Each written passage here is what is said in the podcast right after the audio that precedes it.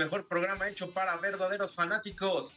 Los saluda Alejandro Cárdenas el día de hoy hablaremos de todo lo sucedido este fin de semana con la selección mexicana, las finales de la Copa América y la Eurocopa, además de toda la información del rey de los deportes y también de las artes marciales mixtas, UFC y mucho más. Pero primero saludaré al quien me estará acompañando en este programa el día de hoy. Chava Mena, ¿cómo estás, Chava? Alex, buenos días, buenos días a nuestro radio escuchas. Muy feliz nuevamente de estar en una emisión más. Eh, mucho fútbol, mucho fútbol de mala calidad, de buena calidad, emociones y sobre todo un fin de semana lleno de lesiones en todo el deporte. Cierto, este fin de semana estuvo de cardíaco, ya que primero empezaremos con lo que es nuestro país. El día sábado México debutó en la Copa Oro frente a Trinidad y Tobago en el ATT Stadium en Arlington, Texas. Un partido que la verdad nos dejó para mí con un sabor agridulce, ya que pasó de todo. Errores arbitrales, lesionados y un mal juego de México en este partido. Primero yo creo que podemos hablar de lo más relevante, Chava, es que alrededor del minuto 10 hubo un choque, un, bueno, con un empujón también de los jugadores de Trinidad y Tobago hacia el mexicano Chucky Lozano, donde salió más afectado nuestro queridísimo Chucky, donde tuvo una lesión. Primero fue un contacto fuerte en el ojo. Bueno, Chava, ¿nos puedes comentar qué fue lo que pasó con este mexicano? Sí, para empezar con mi Chucky nadie se mete, ¿no? con Chucky, Chucky es intocable, Chucky es Dios en la selección. Es una lástima lo que sucedió con Chucky, eh, principalmente porque fue una, una jugada, eh, pues fue una falta, fue un empujón por detrás. El, rodillazo que, le, que, se da con el portero, para mí, para mi punto de vista, fue circunstancial. La salida del portero yo no la veo mala leche.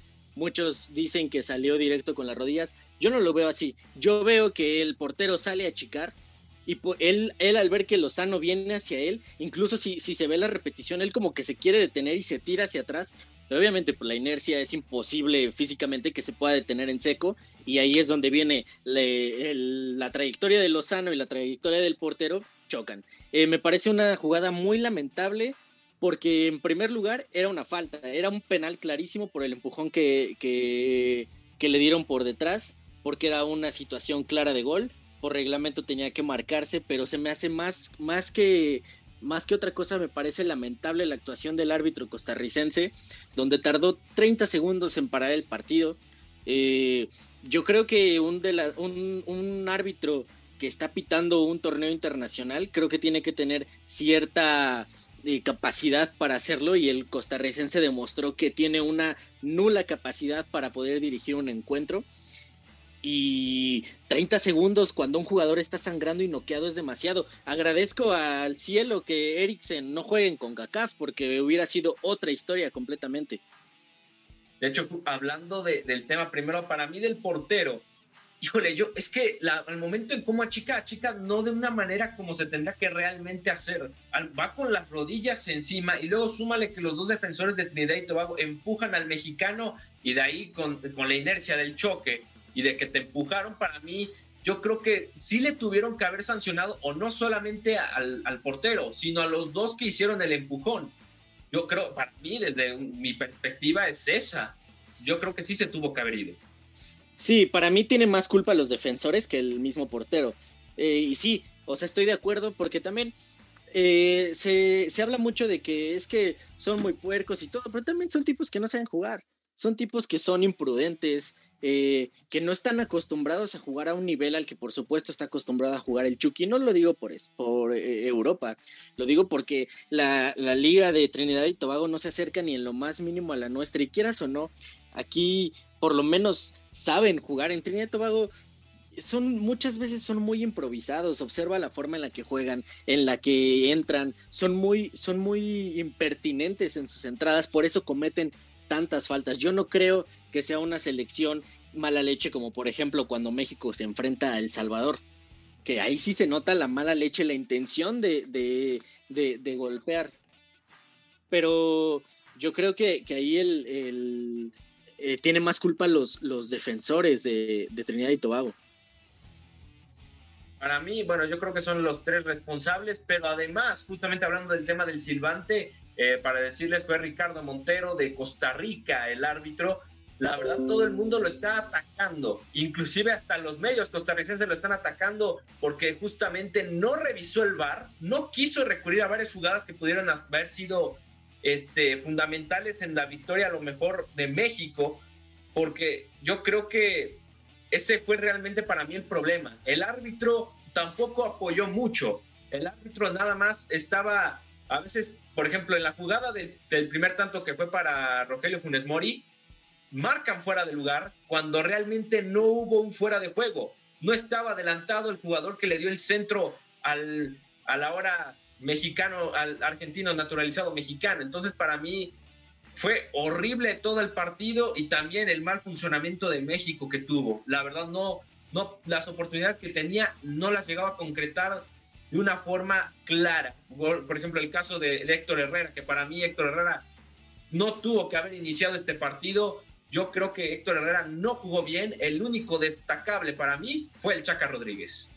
Sí, Mira, vamos por partes. Sí, en Costa Rica están reventando al árbitro. Y pues es que, ¿cómo no?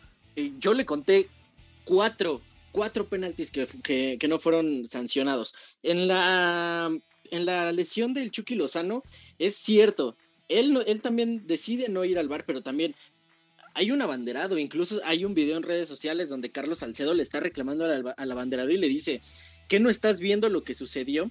También, ¿dónde está el, eh, el, cuerpo arbitral del VAR donde ellos le tienen que llamar? Simplemente nadie se quiso hacer responsable y sin, sin defender al costarricense, pues le aventaron todo el, todo la culpa a, él, que claro que tiene muchísima culpa, porque no es posible que si un jugador está eh, tirado en el suelo, inconsciente, no se mueve, no, no pares el, el, partido. O sea, me parece increíble que dejó jugar y hasta que no se acercó y vio la gravedad de la lesión, entonces en ese momento fue cuando... Eh, yo creo que, reaccionó, pero ya no quiso enmendar su error, simplemente se montó en su macho y siguió en lo mismo, en que no es penalti, no es penalti, y es una jugada futbolera y por supuesto que no lo es.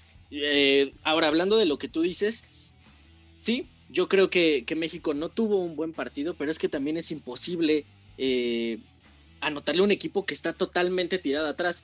Yo entiendo eh, que, fue, fue difícil y no fue un buen partido, México yo creo que no le falló el funcionamiento, yo creo que le falló la efectividad. Si nos vamos a los números, México remató 30 veces. 30, 30 remates y ni uno entró, entonces estamos hablando de un problema de efectividad. Yo no creo que tanto haya sido el, mal funcionamiento de la selección.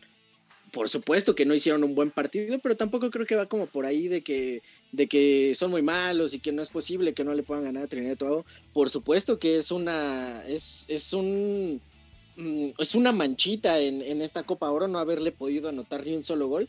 Pero bueno, también hay que ver la, estadística y fueron 30 tiros. Entonces el problema no está en, la, en, el funcionamiento del plantel, el problema está al finalizar las jugadas.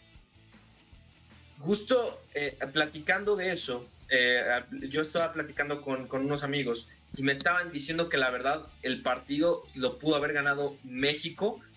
Fue, una, fue la suma de todo eso, errores arbitrales, de que también Trinidad y Tobago no estaba jugando mucho a, la defensiva, no trataba de proponer al ataque, solamente tuvo a lo mejor tres claras, eh, Alfredo Talavera no, no, le, no lo pusieron a prueba, y para finalizar, el grito de nuevo se hizo presente en el estadio, tres veces se detuvo el juego, no, no aprendemos todavía de eso. Y luego súmale cuando fue lo de la lesión del, mexicano que lo llevan a emergencias, ya estaba en el hospital, fue una suma de todo, se enojó la afición y explotó el estadio allá en Texas.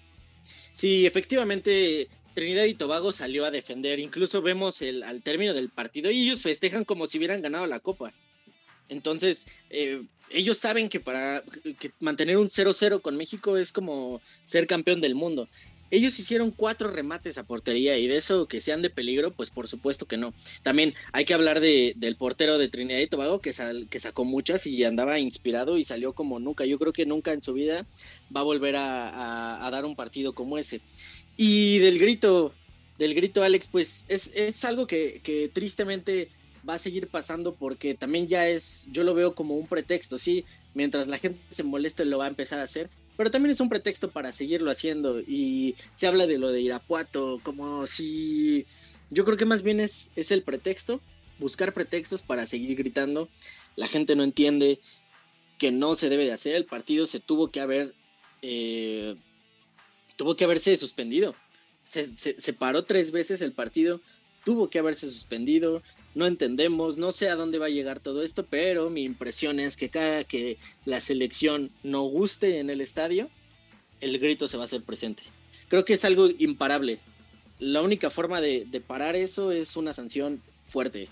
Y no me refiero a una sanción económica a la selección, no me refiero a, me refiero a que se suspenda el partido, te saquen del estadio y después comiencen repercusiones más grandes como pues no ir al mundial desafortunadamente todavía no aprendemos, eh, amigos de Fanáticos MX, se nos están escuchando, si van al estadio, si van a un partido de, de, la selección mexicana, les pedimos que por favor no lo griten, estamos en riesgo de que no seamos vetados del Mundial, riesgo a lo mejor de perder nuestra candidatura, ya perdimos dos partidos, nos suspendieron dos partidos y que esperemos que nos sigan, el partido quedó 0 a 0, se va a enfrentar el día miércoles México contra Guatemala, así que no se lo pierdan. También aquí por Radio Gol 92.1 y rápido el reporte médico.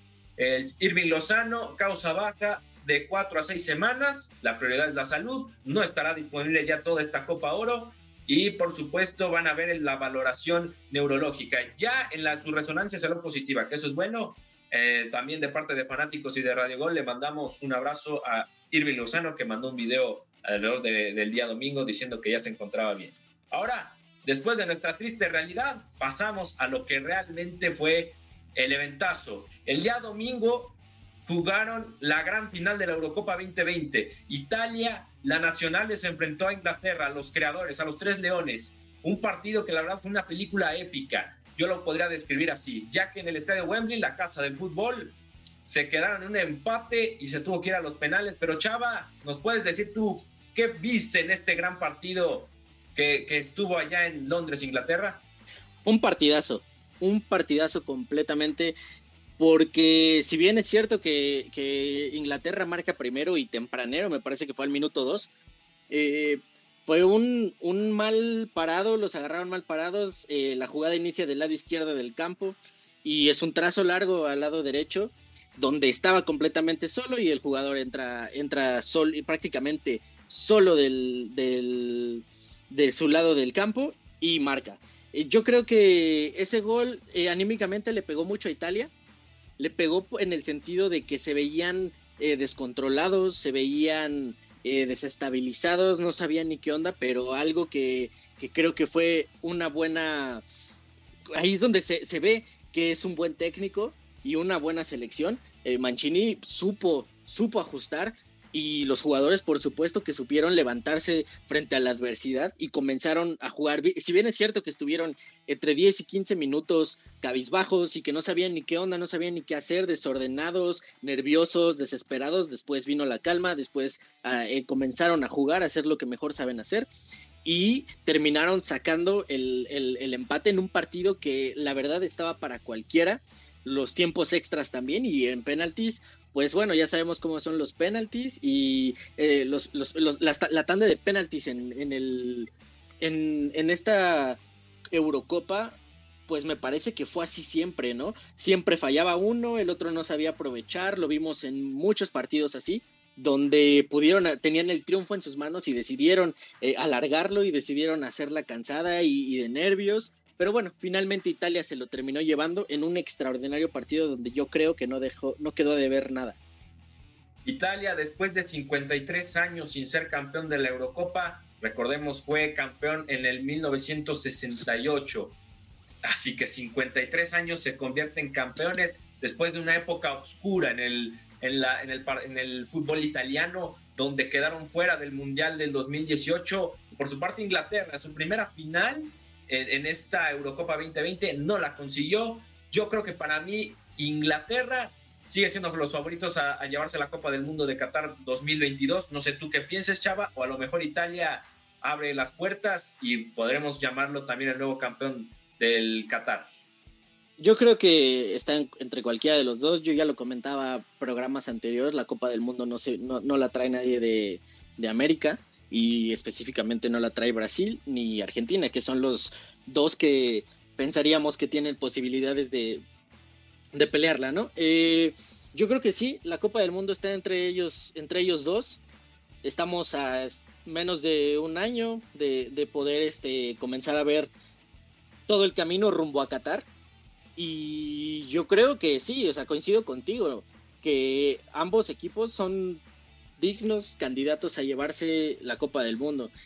Y hay algo que me sorprendió, me sorprendió mucho, que después de, yo, yo comentaba la semana pasada de que, eh, perdón, Inglaterra prácticamente jugó de local toda la Eurocopa y hoy ni con su gente ni con nada le sirvió. Por ahí vi a Sterling también queriendo vender cosas que no iban, como el partido anterior, y bueno, en esta ocasión no se las compraron. Y yo creo que Inglaterra, a mí personalmente me quedó a deber, yo los vi muy confiados mientras llevaron la ventaja, incluso por ahí en momentos del partido jugando con línea de cuatro, donde pues eran inamovibles y yo creo que cuando les cayó el gol, ahí fue donde vino la prisa, la premura y bueno, terminaron alargándolo hasta la tanda de penalties.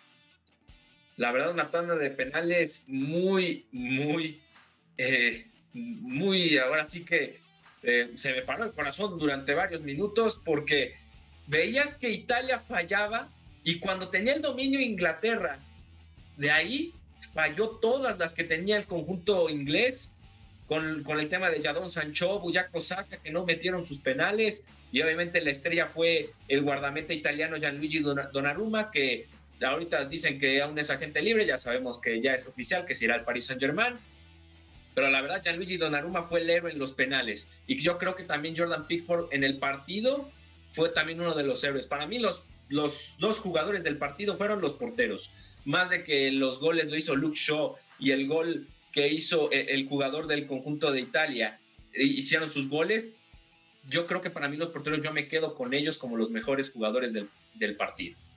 Sí, y ¿sabes qué es lo, más sorprendente? Que los dos, de los jugadores que fallaron para, para Inglaterra la tanda de penaltis entraron justo a eso. Sancho y Marcus Rashford entraron en tiempo extra para pues para poder liquidar el partido en los penaltis y fallaron. Eh, los nervios se los comieron, incluso antes de tirarse les observaba en el rostro que, no podían. Y sí, Donnarumma, eh, yo creo, considero que fue el salvador de Italia en esta ocasión. La verdad, un partidazo. Toda esta Eurocopa fue monumental, fue espectacular, hubo espectáculo, hubo goles, tiempos extras, penales. Chava, de tu calificación, ¿cuánto le das a, la Eurocopa? Yo le doy un 10, sobre todo por la emoción y las quinielas que rompió. Esta Eurocopa fue totalmente rompequinielas y creo que eso es lo que se agradece cuando el fútbol te da sorpresas, cuando el fútbol te, te, hace que pasen cosas que tú no esperas. Eso es lo, eso es lo bonito del fútbol. Yo igual concuerdo contigo, Chava. Esto es de un 10 cerrado. Qué espectáculo vivimos. Qué partidazos hemos visto. Que República Checa llegando a, a, una, a unos cuartos de final. Francia eliminado en la primera fase. Igual Portugal. Italia campeón. La verdad, una Eurocopa impresionante, muy, muy impresionante. Amigos, terminamos nuestro primer bloque, vamos con la canción, justamente estará We Are the People de Martin Garrix y Bono, la canción, el himno de la Eurocopa 2020 aquí en Fanáticos MX. No se vayan, estamos de regreso.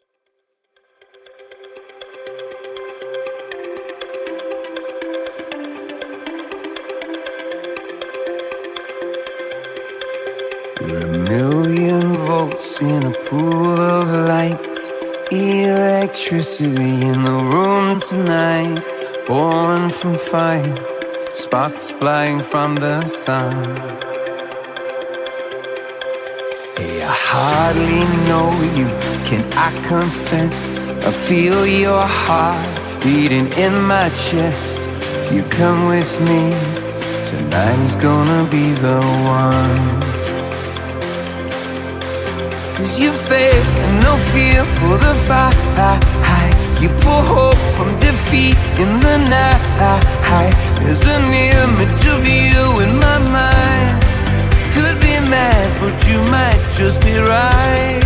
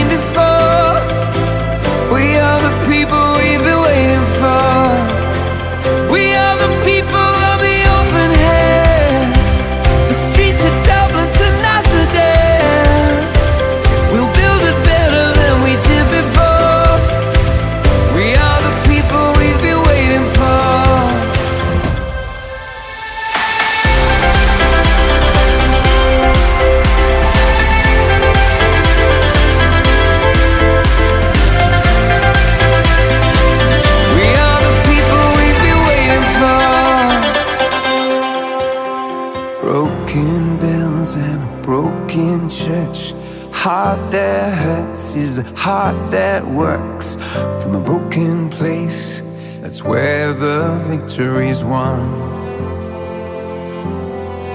Cause you and no fear for the fight. You pull hope from defeat in the night. There's an image of you in my mind.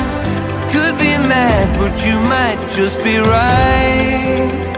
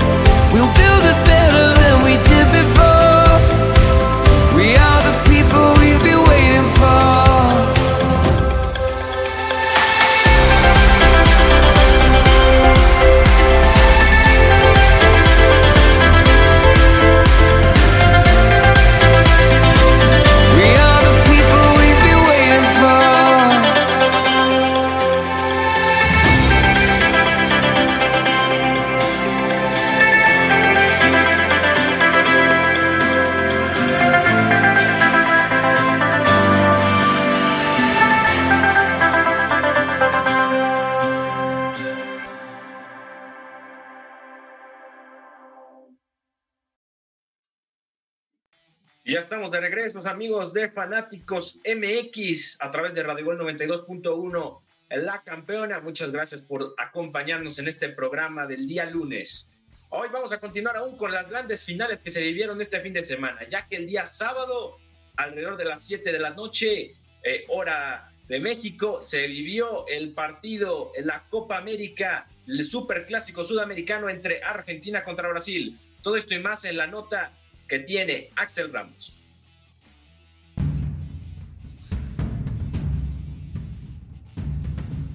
Hola, hola, fanáticos MX, los saluda Axel Ramos, esperando que se encuentren de lo mejor en este inicio de semana, un lunesito, y yo vengo para platicarles lo sucedido en la Copa América, y es que Argentina logró vencer a Brasil en el Maracaná, se dio el tan esperado maracanazo, y con esto se cortó una sequía de 28 años sin ganar la Copa América.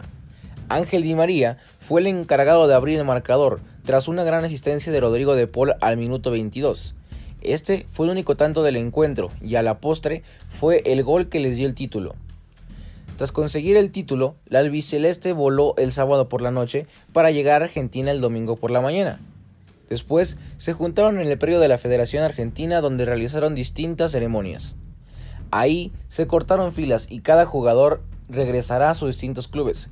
¿Qué pasará con el futuro de Leo Messi? ¿Se dará el anuncio de la renovación con el Barcelona o lo veremos jugando en otro lado? Son las incógnitas que deja después de que el astro argentino levantara su primer título con la albiceleste. Se despide Axel Ramos, reportó para Fanáticos MX. Volvemos con ustedes, amigos.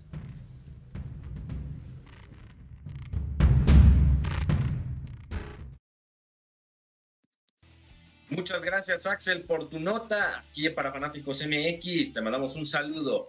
Por supuesto, como ya lo estábamos diciendo, el Superclásico Sudamericano se vivió el día sábado Argentina consigue el título, su quinceavo título de este certamen, ya empata Uruguay también con 15 tantos, con 15 títulos. Y bueno, la verdad, un super clásico diferente. Yo la verdad no, no sentí ese superclásico tan llamativo. Fuera de los grandes nombres que tienen ambas selecciones, para mí yo creo que este, este superclásico quedó mucho a deber, ya que solamente fue un gol y fue del, al minuto 22 de Ángel Di María. La verdad, Chava, ¿tú qué piensas de este superclásico y de esta gran final de la Copa América 2020? Sí, concuerdo en que en cuanto al espectáculo que se quedó a deber, y creo que mucho, creo que este Brasil es de los más alegres que se han visto en los últimos años y siento que, quedó a deber en ese sentido. Me faltó ver más yoga bonito y demás, lo que ya estamos acostumbrados y sabemos que Brasil presenta. Por parte de Argentina, a mí me, pareció que, que Messi también quedó a deber no le, no, no, no le recrimino nada y por supuesto que, que, siempre es bueno para el fútbol que un jugador como Messi pueda lograr un título a nivel selección, pero sin embargo creo que sí, creo que sí, de las dos partes quedaron a deber. Argentina un poco más defensivo, salió con un 4-4-2 y Brasil más ofensivo y más agresivo con un 4-3-3 y se vio, se vio en, las, eh, en, en, los remates al arco, ¿no? Se vio en, el, en, el, en la intención de poder marcar eh, Brasil tuvo 13 remates y Argentina tuvo 6, casi la mitad. Entonces sí, el, gol fue un muy buen gol de Di María, eso sí, no hay que, no hay que negarlo. Messi también por ahí tuvo la oportunidad, ya casi en el ocaso del partido, frente al, portero. Es algo que, que a mí me sorprendió mucho que Messi tuviera ese tipo de errores, porque Messi te define esas jugadas. Pudo Messi haber marcado el 2 a 0 y hubiera sido una noche redonda para él. La Scratch Duoro pierde, la verdad, el equipo brasileño, como bien lo dices, Chava, faltó mucho ese yoga bonito. Llegó a ver un poquito de esa, un, chispazos de luz que veíamos del equipo brasileño, pero nada más, porque la verdad Argentina para mí fue el total dominador del, del encuentro. No le encuentro algo que, que haya visto fuerte de Brasil. La verdad tenía todo para ganar, estaba en su casa, estaba en el estadio Maracaná, podía haber conseguido este partido pero la, verdad hay que decirlo, Messi y compañía lograron todo, hicieron lo imposible y ahora, Chava, ¿tú qué crees que vaya a decir la prensa argentina de Messi? Ahora ya no va a tener ninguna excusa, ahora sí, de que no le van a decir nada, ya que ganó la Copa América 2020, ya ganó un título con su selección, así que ahora qué van a echarle, ahora qué le van a echar la culpa al astro argentino. Yo creo que van a ver de dónde le, escarban para sacarle algo, ¿no? Yo creo que ahora va a ser el pretexto de que nunca ganó una Copa del Mundo y yo creo que ya lo comentaba yo en el programa del día viernes. Messi no le debe nada a nadie ni, ni tiene que demostrar nada. Messi es, es, el mejor, nos guste o no, a muchos puede ser partidario de Messi o no puede serlo, pero simplemente si te gusta el fútbol, si aprecias el buen fútbol, sabes que Messi es el mejor y no tiene que demostrarle nada a nadie. Yo creo que le van a escarbar y le van a buscar cualquier cosa para, para demeritarlo. Yo ya lo decía ahí en mis redes sociales que ahora qué, ahora qué se le iba a decir, ahora qué se le iba a recriminar y de dónde le iban a, reprochar a, Messi que, que si eso no es el mejor, lo, que sea, lo que ya se le viene diciendo, que si pecho frío, yo no vi un Messi pecho frío, yo siempre he visto un Messi que está ahí, que da la cara, por ahí en redes sociales circulaba una, una imagen de Messi sentado en el campo en, de las veces anteriores que ha sido, que ha perdido una final con Argentina y el día de ayer se le vio otra cara y se ve que Messi es todo menos un pecho frío. Entonces yo creo que la prensa le va, y no nada más la prensa argentina, la prensa mundial y los aficionados mundiales le van a buscar hasta donde, no para poder demeritar el trabajo de Leo.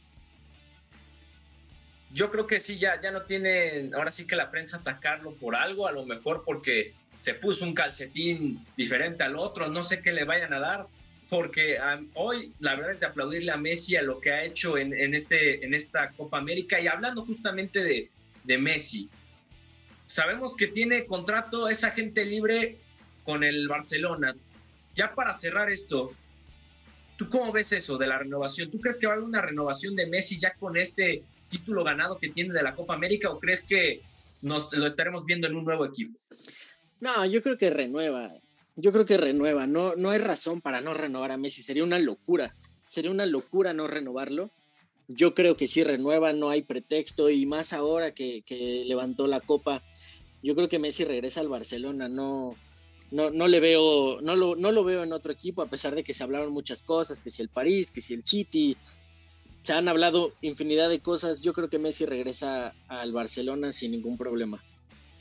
Y, ah, perdón, perdónale, y otra cosa, a mí sí me molesta que, que se le culpe a Messi por todo, carajo, Argentina llevaba 28 años sin ganar una Copa del Mundo. Messi, ¿cuánto? Y sin ganar absolutamente nada a nivel mayor.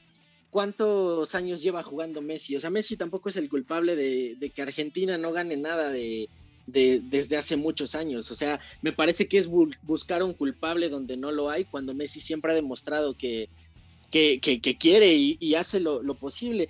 Recuerdo mucho el Mundial de, Brasil donde yo lo comentaba también en el programa del viernes, tampoco es culpa de Messi que, que este, el Pipita Higuaín haya fallado esos goles clarísimos frente a, Neuer. Entonces, culpar a Messi por el mal paso de Argentina en los últimos 28 años eh, me parece una locura. Ya para cerrar este tema, Chava, la Copa América, igual que hicimos lo de la calificación, ¿qué calificación le das a la Copa América? Yo creo que fue una Copa América que quedó a deber, que quedó a deber en lo futbolístico, en lo espectacular.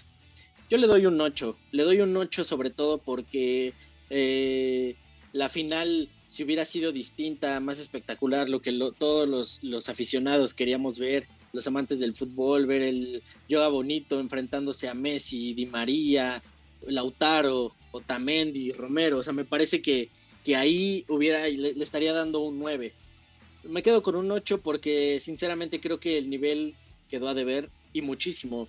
el fútbol en Sudamérica, en fútbol eh, en Conmebol, yo creo que no es como nos lo pintan. Yo creo que no es de lo mejor. Y me quedo con un 8.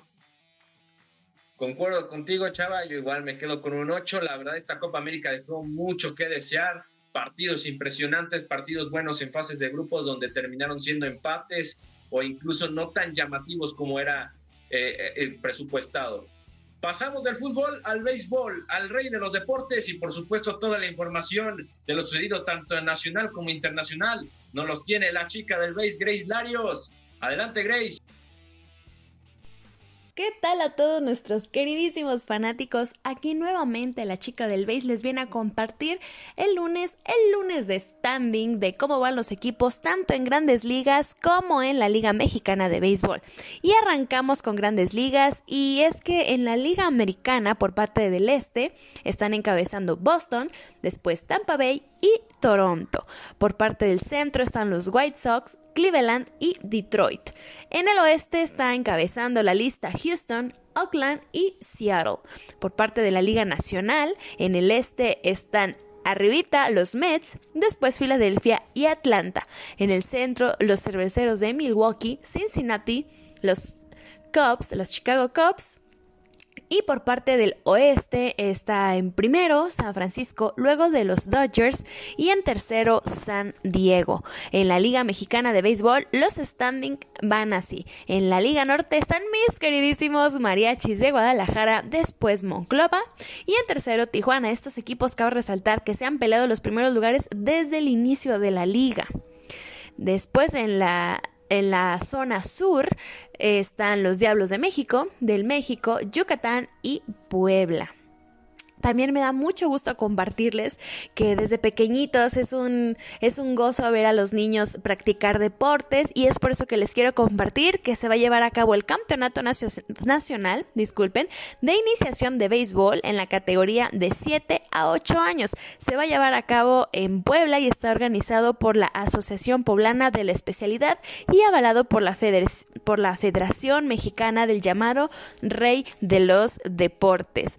Entre los eh, estados participantes, quienes aportarán sus novenas con gran talento, son la Ciudad de México, Guanajuato, Tamaulipas, Nuevo León, Coahuila, Baja California, Hidalgo y Puebla. No hay que perderles de vista estos chiquitines porque estoy segura que después veremos a esos rostros pequeñitos ser grandes estrellas en el béisbol mexicano y, por qué no, en grandes ligas y en países asiáticos. Así que esta es la información beisbolera de este lunes. Bonito día, fanáticos. Y ya estamos de vuelta, amigos de Fanáticos MX. Muchas gracias a Grace Larios por, tu, por la información del béisbol, de, del gran deporte, del rey de los deportes. Y por supuesto, no se pierdan cada, cada semana, bueno, toda esta semana la información del béisbol. Vamos a ir a una pequeña pausa, una segunda canción. Esta es Una vez de Bad Bunny Mora a través de Fanáticos MX.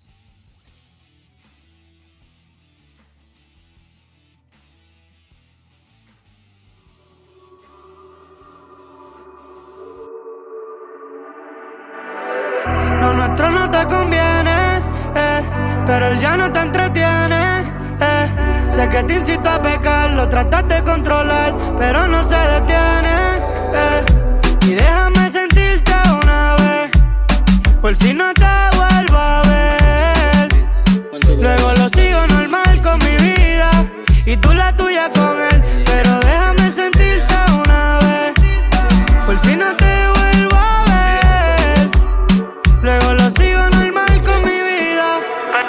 Pero dale, escápate. Y si hay gente, tápate. Y allá abajo así cálate.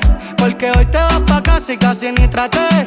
Y si tienes problemas conmigo, pégate. Que quiero ponerte a gritar mi nombre pa' que lo recuerde. Siempre anda conmigo cuando el novio se le pierde. Carita de nena buena nunca pierde. Conmigo se siente cabrón, él es solo un resuelve. ¿Y qué vas a hacer si me pego y te Pa' mí que te va a gustar, solo déjate llevar y déjame sentirte una vez, por si no te vuelvo a ver. Luego lo sigo normal con mi vida y tú la tuya con él, pero déjame sentirte una vez, por si no te vuelvo a ver. Luego lo sigo normal con mi vida y tú la tuya con él.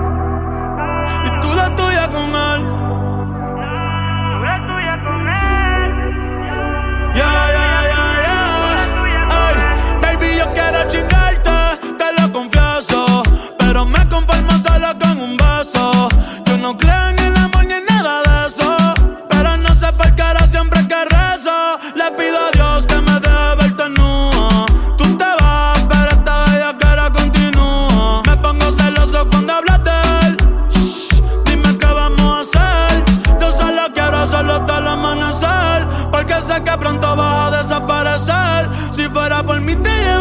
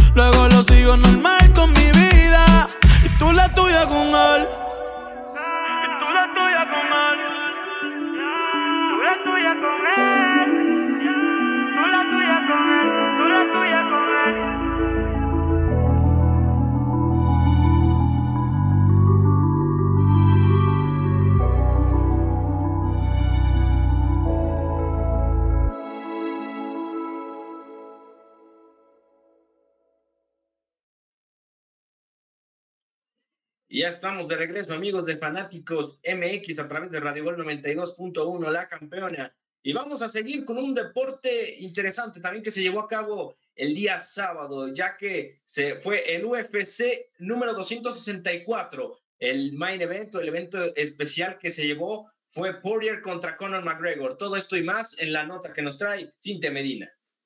¿Qué onda mis fanáticos MX? Les saluda Cintia Medina y espero que estén iniciando de la mejor manera su semana. Les agradecemos que estén sintonizando fanáticos MX, por supuesto a través de la mejor estación de radio, Radio Gol, la campeona. Así como espero que hayan disfrutado de su fin de semana, un fin de semana lleno de mucha actividad deportiva, de mucha emoción y por supuesto de alguna que otra lesión y tal fue el caso de Conor McGregor, ya que Poirier repitió la dosis y lo acabó en el primer round por nocaut técnico en el evento estelar del UFC 264 debido a una lesión en la pierna. Si bien es cierto, los que pues tuvieron la oportunidad de ver este combate, McGregor fue quien tomó la iniciativa al inicio de esta pelea, soltando los puños, sin embargo, Poirier pues no se quiso quedar atrás, se defendió y comenzó a castigar a su rival con uno que otro golpe en el rostro. Cerca del final del primer asalto, McGregor logró ponerse de pie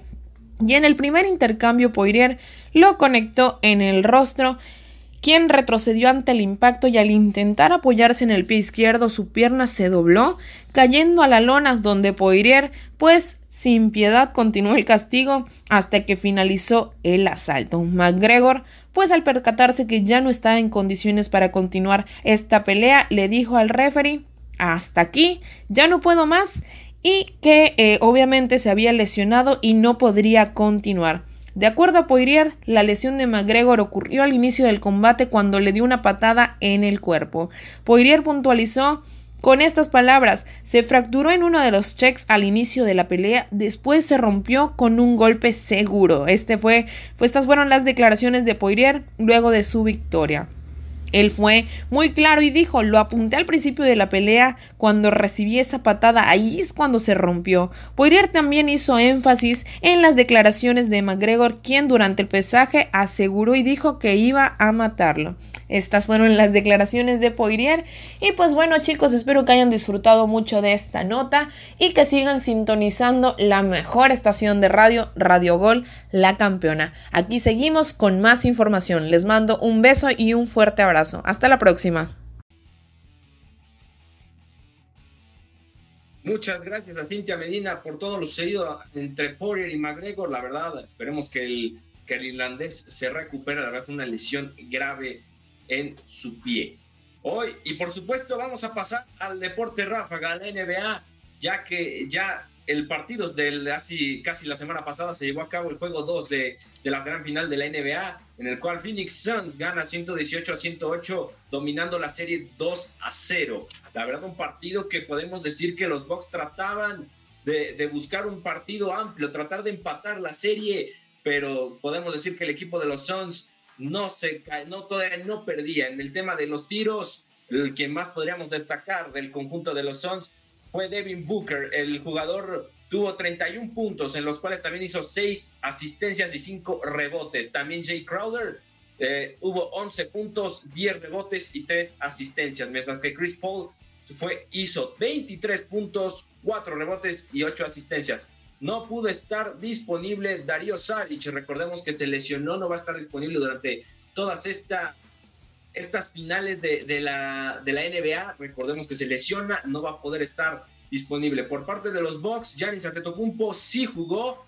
Todavía recordemos que está no a un 100% del tema de su lesión que, es, que tuvo acerca de la gran final de la Conferencia del Este, donde se lesionó en el juego 4. Giannis fue el máximo héroe del equipo de los Bucks tuvo 42 puntos, hizo 12 rebotes y 4 asistencias. Drew Holiday fue el quien le siguió porque tuvo 17 puntos, 5 rebotes y 7 asistencias. La verdad, para mí, Drew Holiday ha mejorado mucho, ha sido el salvador también del equipo de los Bucks de Milwaukee. Cuando Giannis no está, él es el que recae también todo el equipo junto también con Chris Middleton, que hizo 11 puntos, pero nada más se concentró más en las asistencias y quiso apoyar más a Giannis y a Drew Holiday. Brook López ahí también estuvo aportando mucho, la verdad, este pivote que, que me sorprende más, me sorprendió mucho en este, en los últimos dos juegos de las finales de la conferencia del Este frente a Atlanta Hawks, que fue el quien salvó también al equipo, dio muchos, rebotes, muchas asistencias y, aportó mucho al equipo de Milwaukee. Por su parte, Pat Conahan fue también otro que le podemos admirar su trabajo. Ha entrado como un sexto hombre y ha cumplido.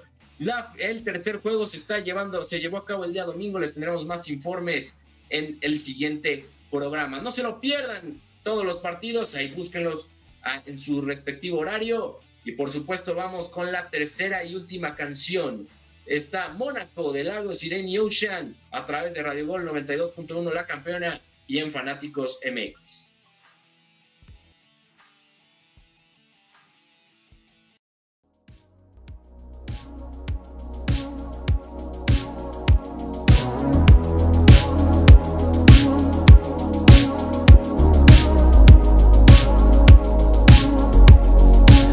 Sé si te la vez que nos perdimos en septiembre, que fuimos a malgastar la suerte, como si no fuera a acabar. Oh no, tantas veces que tomé tres escalas para verte. Creo que me acostumbré a tenerte si no fuera a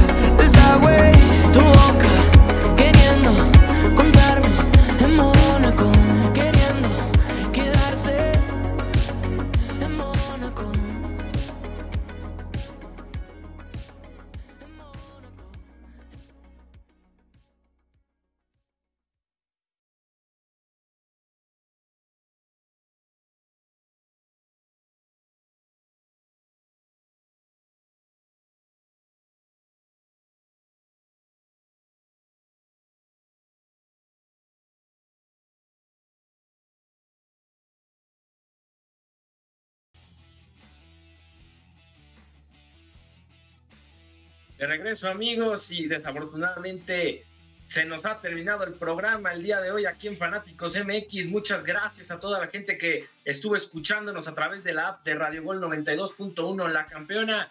Chao Mena, nos vamos. Dinos tus redes sociales por si te pueden ahí buscar y seguir y, y ahí echar la, la plática contigo. Así es, Alex. Nos vamos. Ustedes me encuentran como arroba chavamena en Instagram y en Twitter, donde ahí en Twitter comparto mis opiniones sobre los partidos, podemos dialogar, me pueden reventar lo que ustedes quieran. Un placer como siempre estar aquí en Fanáticos MX. A tu lado Alejandro, un placer y nos escuchamos mañana. Así es, a mí me pueden seguir en Instagram como arroba 1 y por supuesto no se pierdan todo Fanáticos MX de lunes a viernes a las 11 de la mañana y a las 9 a.m. ahí en Los Ángeles, horario allá de Los Ángeles, California, 11 de la mañana aquí en la Ciudad de México. También para recordarles, no se pierdan este giveaway que estamos haciendo. Estamos regalando 10 playeras de la selección mexicana, 5 en nuestro Instagram, arroba fanáticos MX-oficial. Por supuesto, síganla porque ahí estamos al pendiente de ustedes. Ahí vamos a estar platicando con ustedes. Y en nuestra página de Facebook, Fanáticos MX. A nombre también de nuestro productor Raúl Román, les deseamos muy buen inicio de semana. Por supuesto, no se pierdan Fanáticos MX por Radio Gol 92.1. Muchas gracias. Hasta la próxima.